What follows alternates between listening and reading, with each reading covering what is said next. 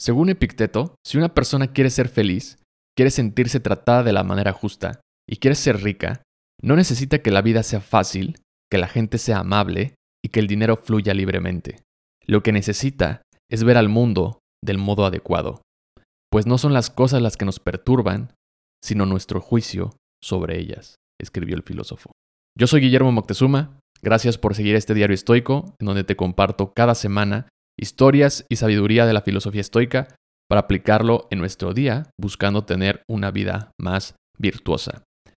El fragmento anterior es del libro La vida de los estoicos de Ryan Holiday, y te lo quería compartir para tomarlo de punto de salida para la reflexión de hoy sobre la felicidad o nuestra tranquilidad. ¿La felicidad te da tranquilidad o la tranquilidad te da felicidad?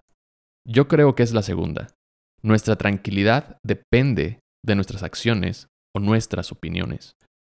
Por ejemplo, si alguien te ha insultado o sus acciones no fueron las correctas, como respondas a cualquiera de las dos determinará tu tranquilidad.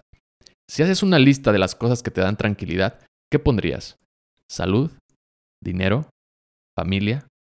¿Cosas materiales? ¿Te perturba no tener dinero?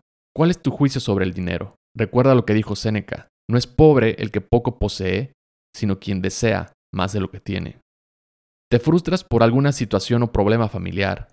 No es tu familia, no es tu hermano o tu padre, sino tu juicio sobre ellos. Solo tú controlas la respuesta a esa situación y con ello tu tranquilidad. Porque nuestras opiniones determinan la realidad que vivimos, dice Epicteto, y que no creía que fuera posible sentirse ofendido o frustrado sin nuestro consentimiento. Si te sientes intranquilo ante la opulencia, si te sientes frustrada por las acciones de tu pareja, si te sientes ofendido por tu hermano, es porque tú, y solamente tú, así lo has decidido. No controlas las acciones externas de los demás o las circunstancias. Alégrate porque lo único que controlas es la respuesta. Y eso es lo que realmente importa. Ahí está nuestra tranquilidad. Gracias por escuchar esta reflexión. Te invito a compartir el episodio con alguien que consideres le puede gustar la filosofía del estoicismo y no olvides suscribirte al canal de YouTube Diario Estoico para no perderte de más contenido. Que tengas una gran semana. Bye.